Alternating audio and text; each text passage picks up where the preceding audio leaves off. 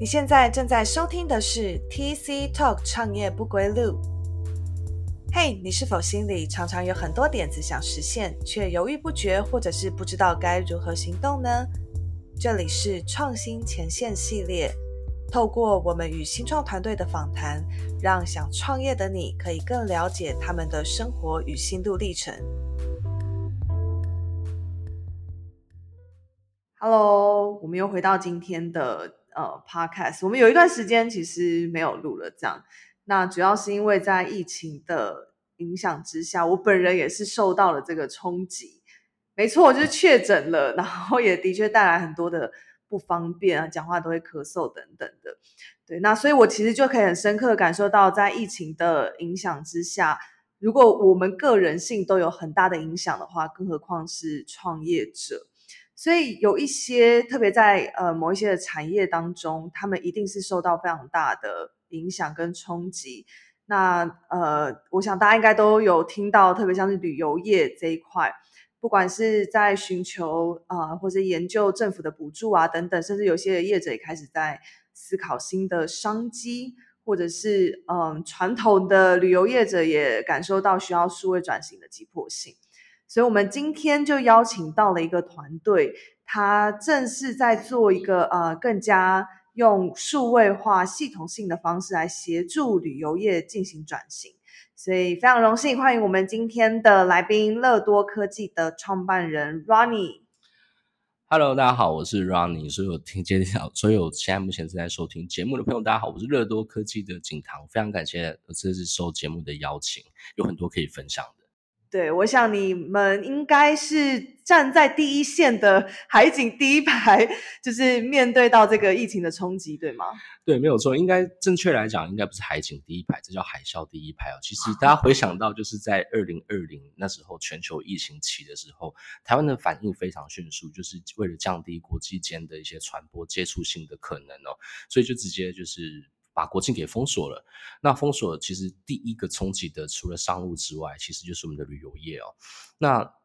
旅游它就是体验经济，就是不管是旅宿、食游购的每一个环节，都是要跟人与人的接触。对，那那这一部分因为疫情的关系，所以很多旅行社其实在这两年哦都非常非常非常的辛苦。嗯，哎，你自己的本来的 background 是什么？你怎么会这么了解旅游业呢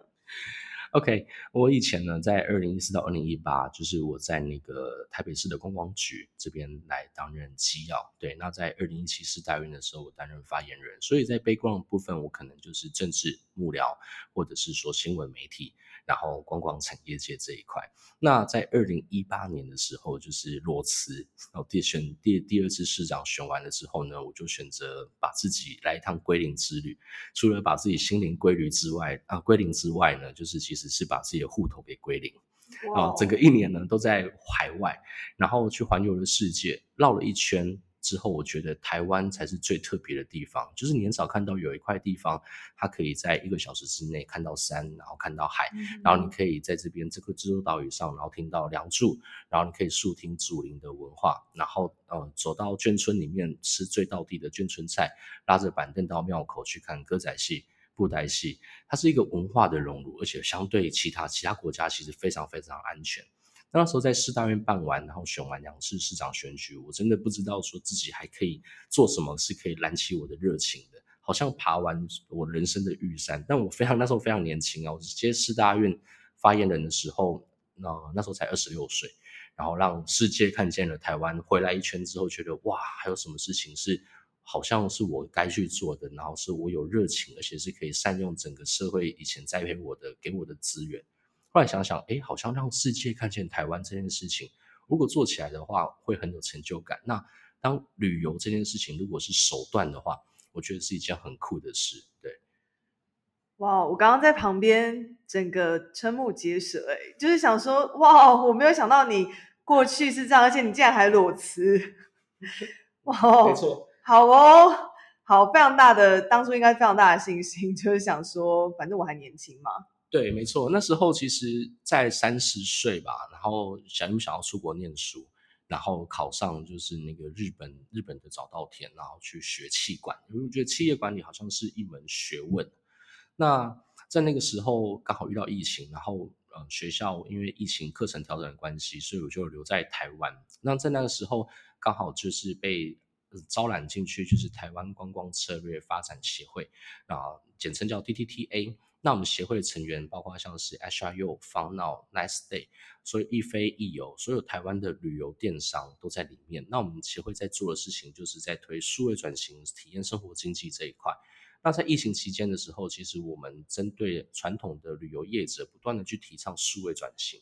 那身为讲者，那时候就很痛苦啊，也也觉得非常的学到非常多。什么意思呢？就是当我在备课讲课的时候，你都很认真。就是找了很多国内外的数据啊，从 Web 一点零讲到现在的呃，我们怎么用数位去影响我们现在的工作以及产业的发展。那讲完了之后，觉得自己自己觉得很很精彩，然后就问大家说：来，各位同学有什么样的问题都可以提问。那当然底下坐的就是旅游的从业人员，他有可能是老板，有可能是在旅游产业界待了三四十年，可能待了二十年的呃前辈们。啊，举手非常踊跃，我当下就直接点了个大哥，哎，大哥来那个什么问题？然后他就，然后然后大哥就说，哎，老师你讲的非常的精彩，然后简报也都非常的完整。那我想请教一下，那个可以教我们怎么上传 YouTube 吗？他说啊，上传 YouTube，首先你要有电脑或手机。对，那这个问题，对，没错，在这个时候。没错，才发现到说，哇，旅游产业界的数位转型或数位应用的能力非常非常的，嗯，需要加强。对，然后那个时候，那时候又延伸什么问题呢？就是因为国旅大爆发，最延伸的问题就是说，大家在攻击，就是说国旅的应用环境可能同质性高、高度复制，或者是恶性小加竞争。那时候就有两个问题一直缠绕在我心中，就是说，一，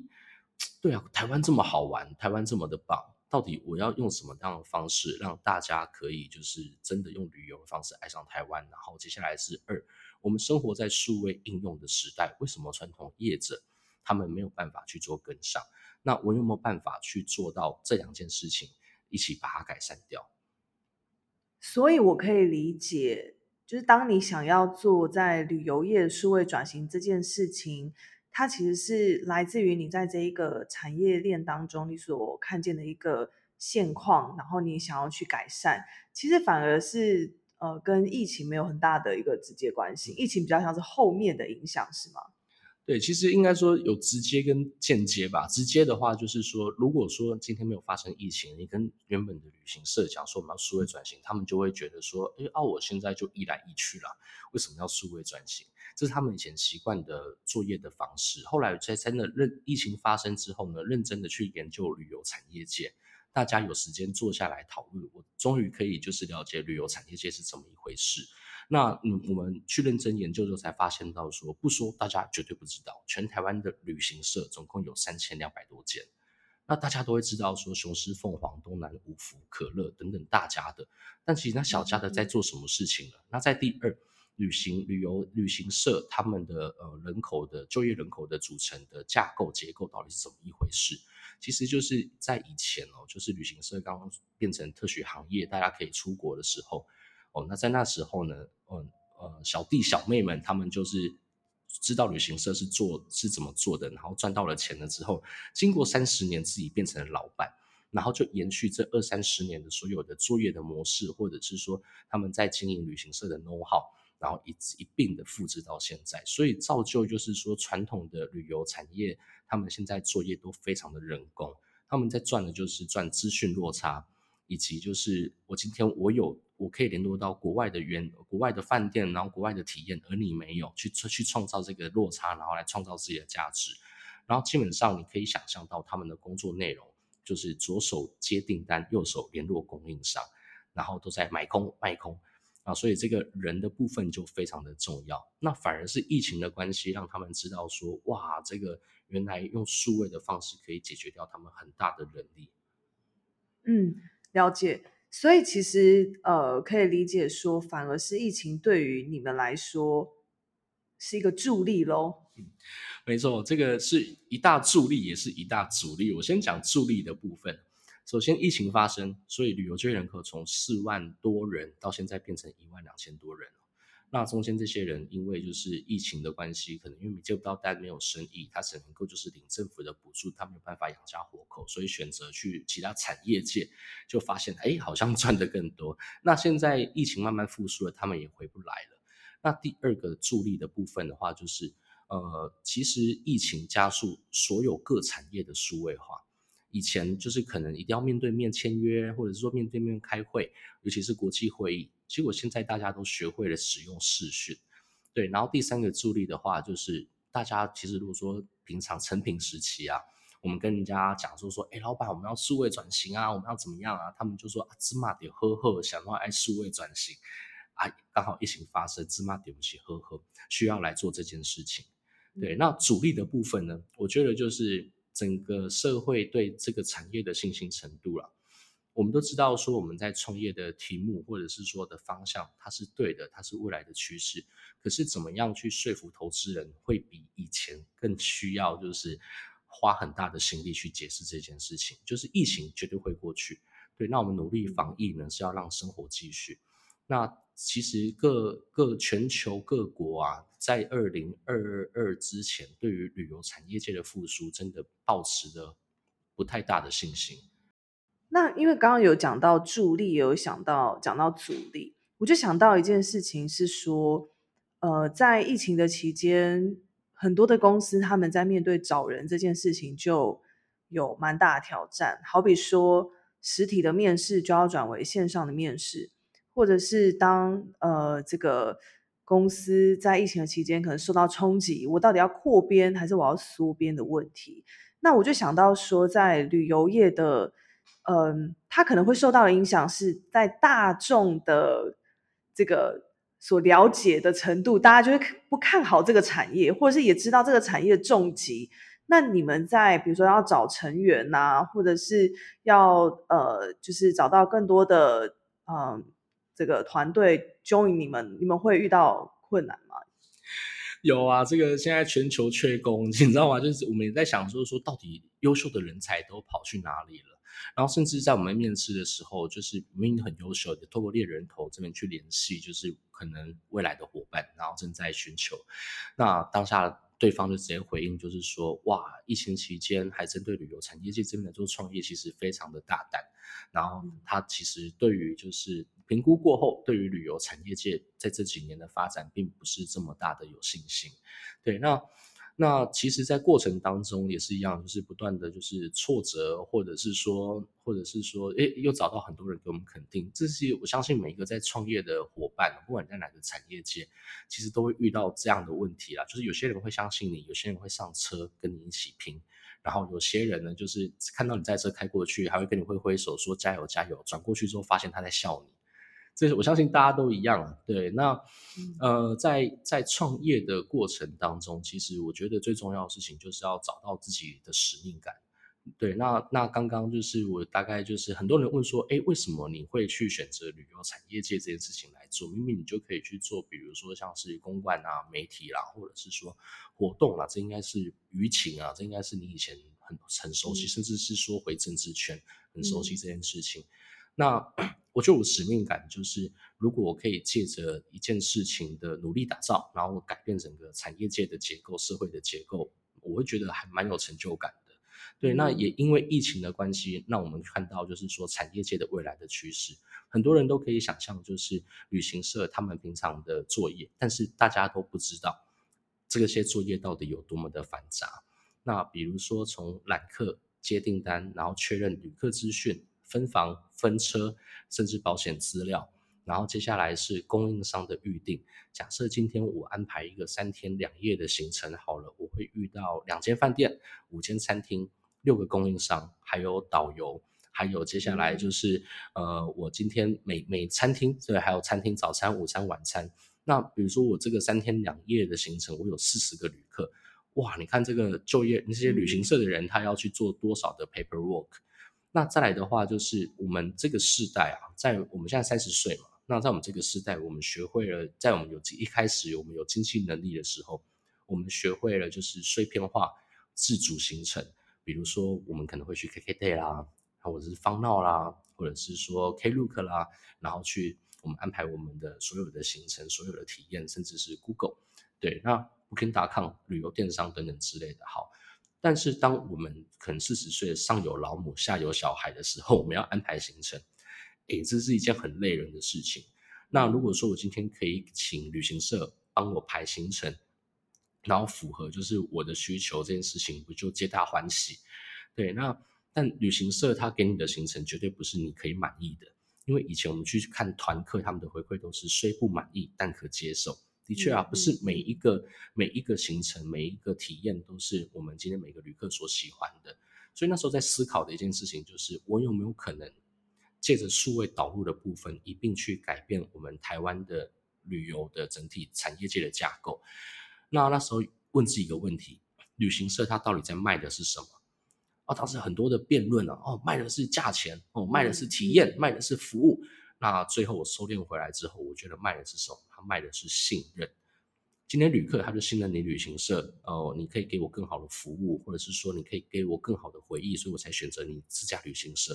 不然旅行社三千两百多间，他们怎么样怎么做生意？他们在卖的就是信任这件事情。但信任这件事情又取决于供应商。刚刚我提到，就是旅行社，它是在买空卖空。大家可以把想象，就是旅行社它是一个仓储人员，它后面有个很大的仓库。那针对呢，就是比如说像客制化需求，或者是说我今天要组行程，我是在后面的仓库这边开始去拿饭店、拿车子、拿导游、拿景点、拿餐厅，组好了之后来问，呃，这个客人说，哎，你这样的组合你满意吗？然后以下是报价。那当然就是说，在组行程这件事情，它其实是非常需要这个行程规划师的 know how。比如说，我今天排的这个景点到底顺不顺畅，然后服务体验能不能够符合我的客制化的需求？那我们就是借着这样的数位的导入，去让他们可以去优化他们的作业流程。那简单来讲，就是我们把呃行程这件事情拆成一个一个的元件。然后让旅行社呢，它可以针对每一个元件，呃，去建立自己的资料库，然后去贴相对应的标签。比如说原住民猎人之旅，它后面贴的可以就是亲子户外两个小时，原住民花莲。对，那未来它针对客需单的时候，它可以很快速的去找到他想要去联络的供应商，然后一并的去确认说，哎，当天有没有呃接待能量啦，或者是说它的报价啦，以及它的服务的方案。那它可以一并的去快速去回应，就是旅客的需求。那我们提供的就是一个完整的旅行社的数位应用的工具。那我们是以客制化排程为核心，先去做优先来开发。嗯，了解。刚听了很多，因为我记得我上一个原本的题目是讲说有没有哪些的这个阻力这样。那所以听起来说，反而是在面对阻力，或者说面对一些。嗯，比如说你在找人呐，然后面对疫情的大环境下，你们反而是发现到了很多呃可以杠杆来去成为你们助力的一些切入点。嗯，好比说你刚刚提到的，你们把这些呃旅客他们的一些需要，你把它模组化，然后可能采用一些标签的方式，让他们可以克制他们自己的旅程。虽然过去可能旅行社也可以做到这件事情，但是。呃，有人帮你做，就有众多的考量嘛，这金钱的这个价格，或者是呃去到地方交通等等的考量，所以会不尽的满意。但是你们却提供了这样的一个服务，就是让呃旅客他们可以去克制他们自己的行程。那所以你们服务的对象是一般的旅客呢，还是旅行社？因为我听起来一刚开始原本是想要解决旅行社。的这样的一个问题，这样，嗯，好，这个刚好这个机会可以来做说明哦。其实我们是在做 to B 的，就是给旅行社的应用的后台，让他们可以去服务一般的旅客。对，那我们沟通的对象呢，就会是旅行社。当然，就是 to B 的做法的话，跟 to C 的做法就差别非常多。那很多人讲说 to B 比较好做，我会觉得其实不管是做 to B 或做 to C 哦。基本上难度它有不一样的维度啊，吼，那比如说我做 to B 的其实是解决，我要帮他解决他客户的问题，其实就是我要帮我的客户去解决他客户的问题。那他客户是需要什么呢？其实就是可以回到就是说整个产业面的改变，市场面的改变。刚刚讲到就是说疫情，我们怎么可以发现到未来的趋势？呃，很简单，防疫观念抬头，所以你有没有发现到？呃，就是可能就是小车包团，或者是说包栋、客制化的行程，它非常的活跃，因为大家已经不信任跟就是大团不认识的人去拼一大车，然后一起去做出游。对，那我可能找我信任的可能亲朋好友啦，或者是说自己家里，那我找一个 agent，他可以来帮我去服务，帮我预订饭店啊，然后帮我去排好，我可能需要的所有的呃行程的体验，那我就给他合理的费用。那我就可以很开心的，呃，可以出出，可以开心的出出去玩。对，那我们提供这样的书跟这样的工具，让旅行社可以满足他的客户的需求。那为什么会发现到这件事情？因为其实，在二零二一的期间，我有出来选那个台北市旅行工会的理监事。那全台北市的旅行社有一千四百间，然后就一家一家拜访。那每一家在拜访的时候，都发现到说，哇，好多人都瘫在那边，然后或者是说，以原本公司有十五个人，就 lay out 到现在就是可能剩呃老板跟老板娘两个人。对，那有没有电话接不完的？有。那这些旅行社在在做什么？他们在做，比如说特殊的行程体验，比如说登山、露营，或者是说原住民，或者是说宠物旅游，然后全部都是客制化。那再回过头来去看，就是说。呃，欧美国家他们的旅游复苏，他们全部都是推得动的，全部都是绝大中啦，都是客制化以小团的那个服务，个性化的服务。那我们认为，就是说，如果这是未来的趋势，那我们就在最坏的时机，然后去打造就是下一个下一个机会，下一个时代的机会。那现在如果说疫情期间如果我不推的话，我可能就没有机会去推了，所以就决定来做这件事情。嗯，了解。所以这样听起来，就是从你呃一刚开始裸辞之后到现在，这算是你的第一份创业是吗？对，没错，就是战战兢兢，如履薄冰。哈哈。那然后又遇到呃，虽然是疫情是一个非常就是冲击的时期，但是对你来说，其实你也是呃产生了非常多的助力，来去帮助你说在这个题目上面的一些前进。那也是蛮好奇的，那你有遇过哪一些比较实际面的压力吗？好比说，呃，虽然刚刚听起来好像，嗯，这个疫情是个压力，但是你把它反转的成为一种助力，可是应该还有其他的，好比说，呃，亲人的一些这个质疑呀，或者是呃金钱上面的这种重担啊等等的，可以跟我们分享一下吗？嗯，其实压力每天都有。哦再就是应该最大的应该是来回跟自己拉扯，因为呃，其实，在创业的过程当中，其实有好多以前可能认识的前辈，他在不同产业，然后都对我招手，就是说啊，创业好辛苦哦，还是来我们集团上班呢？然后待遇都非常好，甚至还配股票。对，那我我会觉得就是现在真真的真的很辛苦。那团队的每一个人呢，其实都是。秉持的就是我们可以改变旅游产业界这样的想法跟热情，来到这边一起打拼。那过程很磨，因为看起来开发就是一段就是漫漫长路，你不知道什么时候会看到终点。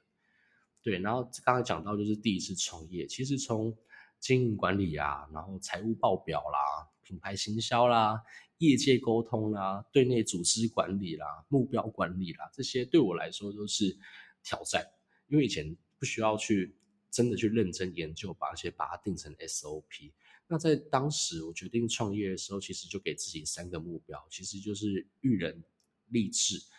然后改变这个产业界。对，那育人的话，就是我我们团队真的算年轻，所以我会希望就是说，我会善待每一个人，让他舍不得离开。然后我也想要栽培每一个人，让他们带着底气离开。嗯，那励志的话，我觉得。组成团队做任何事情，除了你有崇高的目标、崇高的理想，过程当中呢，其实你不断的去灌输的就是团队的价值观，因为你不知道说你会影响什么人，然后接下来呢，他到哪边去的时候，他会影响更多更多的人，对，然后改变产业界的部分的话，刚讲到就是说我们在卖的旅行社卖东西就是信任，那以前团客他们在做的事情就是。哎，我就开开心心上游览车跟着团，那大家回馈都是虽不满意但可接受。但是当我今天我把行程这件事情拆成原件了，那可能行程结束之后，我可以提供一个回馈的机制，让旅客针对每一个原件去做最直接的评分。比如说啊，这台游览车给给拐拐，弹簧好像坏掉，或者是说这个导游他的那个介绍并不是非常的详细，或者是说这个景点好像没有当初介绍着介绍的这么的美好。那旅行社呢就可以针对这些旅客的回馈去优化他的下一次的出团的行程。那慢慢的、慢慢的累积这些数据之后呢，我我们都认为就是可以让旅行这件事情可以淘汰掉，就是说恶性销价竞争，让所有人都知道说，第一服务是有价值的，旅游它是有价值的这件事情，然后又回归到说购买旅游行程是信任这件事。所以当你回头看这一段期间，呃，先不讲别人好了，因为我觉得在可能我们很多的听众，他们也是正在创业当中。那呃，虽然旅游业是疫情期间重创最大宗的一个产业，但相同的是，其他的产业其实也蛮多都有受到冲击的。所以我想说，可以从呃您这边自身的经验来讲，你回头看看，呃，在疫情中创业最有价值的一个学习会是什么呢？人家说卖冰的话，你要决定你要卖冰的话，要在冬天。为什么呢？因为你在冬天卖冰的时候，你的单会非常少，甚至是没有。如果你在一开始的时候，你可以就可以避免掉很多的错误，因为你会不断的去 cost down 你所有不必要花费的一些成本。那在疫情间创业也是一样，其实疫情就是我们产业界的寒冬。那选择在寒冬这边去做创业，其实我们真的很省，才知道说哇，原来可以这么的省。对，那。等到就是接下来第二道第二道 学习到的东西，就是当你的客户他过得比你还惨的时候，你要怎么去说服他说你要投资未来？对这件事情，其实也是目前呢，就是很大的课题，但是也蛮有成就感的。在业界，在经过这一两年，在不断在业界这边来跟大家来做沟通啦，或者是说做交流。也学习到很多，那也慢慢的去说服到传统传统产业界，诶，这些五六十岁的老板，他们竟然带着笔电，然后坐在那边跟着你去学习系统怎么用，他们才知道说，哇，原来我以以后就不需要再磁铁贴黑板了，我只要把行程拉好了之后呢，我就可以知道每个人的行事历在做什么事，然后我哪天要出哪一些团，哪些团我还没有确认好，那。能够帮到他们，我觉得是一件很有很有成就感的事情。从他们开始眉头是皱着，然后到最后是笑着跟你说：“你就是未来。”这件事情，然后拍拍你肩膀说：“你一定要加油，乐多一定要加油。”那你们会是我们的未来，我希望可以继续做生意。其实对他们来讲，他们很彷徨啊，就他们很年轻，你知道，但也不年轻，就是四五十岁。那他们可能这辈子从刚出社会就是只会做旅行社这件事。那一直遇到疫情的时候，他们不知道怎么办。一直到现在，虽然说疫情好像好像有点趋缓了，那但是那些订单都是看得到吃不到，对，那也只能够继续的慢慢的蹲，然后希望有一天呢，真的可以就是风光明媚，然后从海啸第一排重返海景第一排。好，所以刚刚呃，其实有讲到蛮多。呃，我觉得从你的身上有听到说，一个创业家最需要具备的，其实就是那个使命感。这样，那我想很多的创业者，他其实也都是带着使命感在 run 他的题目。那纵使有非常多的挫败，那能够支撑下去的，我想也没有什么了，就是两手一摊，应该就是那个使命感。这样，那所以呃，你有没有什么特别的这个勉励，或者说彼此温暖一下，可以？再给提供给我们这些呃线上的听众们呢？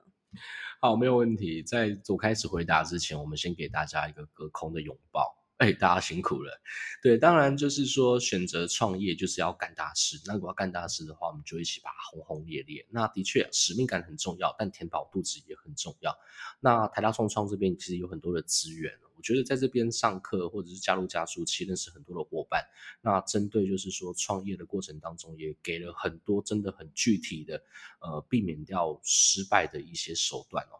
你可以分享一些，就是你在呃经营传产这一块、数位转型的这一块，你可能从过去到现在，呃，有没有你一些你自己觉得？可以分享的做法，或者是你觉得，哎，你其实经营的非常的辛苦跟努力。那你觉得，如果呃有很多人他没在这个领域上面努力的话，那你也想分享给他们的一些 tips，这样。嗯，OK 哦，所谓的传产应该是你要看它的那个组成的结构，以及就业人口的结构。那当然就是我们在传统的旅行社，其实 run 到呃在 run 的时候，其实我们接触到的。的确，年纪都偏的比较大。那当然，就是我们在跟他们去说服、沟通，在使用系统的时候，其实遇到了很多的阻拦哦。那阻拦不是他们不愿意，而是他们真的什么都不会，或者是说真的，你必须要从头开始去教他们。那对我们来说，我们把自己团队定调为就是旅游产业界数位转型的陪跑员。你没办法想象，就是说他们到现在就是合约或者是说报价都还是用传真机。你现在我像我，比如说我常常回大学去做演讲啊，上课的时候啊，他们问同同学就说：“哎，有看过传真机的举手？”哎，现在举手的真的不多，他们还是很不习惯用 email 来沟通这件事情。对，那我们后来就是针对就是怎么样去跟客户沟通，其实我们后来就。Case by case 的去拟定相对应的 SOP，我觉得也可以分享给大家。比如说，在跟我们在跟我们的客户对谈的时候，我们先要先有认知，就是每一个客户对我们来说都很重要，因为我们是做 to B 的。那同业之间的传播力比你想象的还要恐怖。可能早上你拜访谁，下午可能大家都知道了。对，那。那他能不能够变成你的口碑行销者，帮你去传播好的口碑，这件事情就非常的重要。所以你要把它当做就是，呃，在教自己的妈妈，在教自己的阿妈怎么使用电脑。对，那我们就会去做评估，就是在跟他对谈过程当中，先厘清说，哎，这个人，呃，他在企业界，他的公司是扮演怎样的角色？他是会计，还是第一线，还是他是老板，还是他是老板娘？哎，我们连老板娘都顾到了。对，那因为我在我们的收资料收集发现到，老板娘很有可能就是极大极大可能啊，就是管账的人，他会真的去跟你签合约的人。那老板他要的就是他可以很轻易的知道说他的团队今天赚了多少钱，然后有哪些钱还没收回来，然后呃任务执行的怎么样？对，那我们就会评估说这个人他是已经会使用手。角色评估完了之后呢，接下来去评估他的数位应用的能力。他是自己会动手下去做，打开电脑自己下去做的，还是他只是看而已？那他会用 lie，还是他用 lie 呢？他是用口说的，还是说他会帮你转传图卡？对，那甚至到说我们研究到说，呃，我们今天可我们系统我们带着它使用，然后产出系统它自动产出相关的报表啦，EDM 啊。哦，等等之类的，我们就会把它变成就是赖的缩帖，还有我们刚刚带着他做的图卡跟 EDN，让他可以方便直接转传给他的朋友的。虽然他可能这次不会跟你使用你的系统，那他但他可以就是未来他可以转传这些资讯给同业间的朋友。对，那所以就是。要针对每一个角色、每一个环节，然后去了解他们数位化应用的程度，然后告诉他们，就是说这些工具不是来取代你的工，来取代你的工作，而是来优化你的工作，让你可以准时下班。嗯嗯，所以其实就扣回了刚刚最前面有讲到的信任嘛，因为你知道他的他可能害怕的地方，比如说，我觉得很多的长辈他们可能真的对于呃数位转型或者说这种网络。上面的东西，他们会担心的，就是说，哎，那未来会不会这些就取代了我这个人的，不管是价值或是我能做的事情？我就想到说，其实你刚刚问的这些问题啊，包括连我们现在在呃跟实习生或者是跟一些同事们口 work 的时候，我们都会问一下说，哎，那你是用 Mac 还是用 Windows？就连这个都有差。对，没错，其实其实都差蛮多的。那我觉得在创业的过程当中，我觉得最好玩跟收获最大的就是每一个环节你都会参与到，而且是自己动手下去做。对，那就我会认为就是，其实我觉得很很很有成就感的是，还有维持热情的来源就是我确确知道我每一个礼拜都在进步。对，然后我每一个 Spring 都比我上个 Spring 的自己还要强。我们团队不断的在前进当中，然后离目标更近一点点。那这样的成就感，我觉得是谁都拿不走的。嗯嗯嗯，哇，我觉得今天到最后，这超级心灵鸡汤哎，好正面哦！每一个礼拜就是都在那个前进，都有目标，而且我们都在进步。我们今天就非常谢谢，就是 Ronnie 就来跟我们分享，不管是很软性层面的，或者是在这个产业里面他的一些洞察、一些观察。那我想，可能在我们的听众当中，不管你是。呃，具有使命感的创业者，或者是你也是正在呃思考数位转型，或者想要用数位平台等等的技术来去呃带给产业一些转型的动能等等的。可能就是呃短短的时间没有办法的完全介绍我们的事业体哦。不过我们就是在做旅行社的完整应用后台，那我们正在开发当中，所以希望所有创业伙伴，我觉得如果说有机会合作的，不管你是 CRM 啊，或者是说做财会啦，或者是说做行销工具的，我们都可以来做联系。对，那或者是说在创业上，我们有什么样可以互相激励的，都可以呢来找我们乐多科技的官网这边来跟我们联系。好哦，那今天非常开心，就是可以跟 Ronnie 有这样的一段时间，呃，来谈天。那也希望这样的一个内容可以带给我们的听众朋友一些温暖跟帮助。那我们就再次谢谢 Ronnie，哎，谢谢大家，谢谢。那我们就下次见了，拜拜。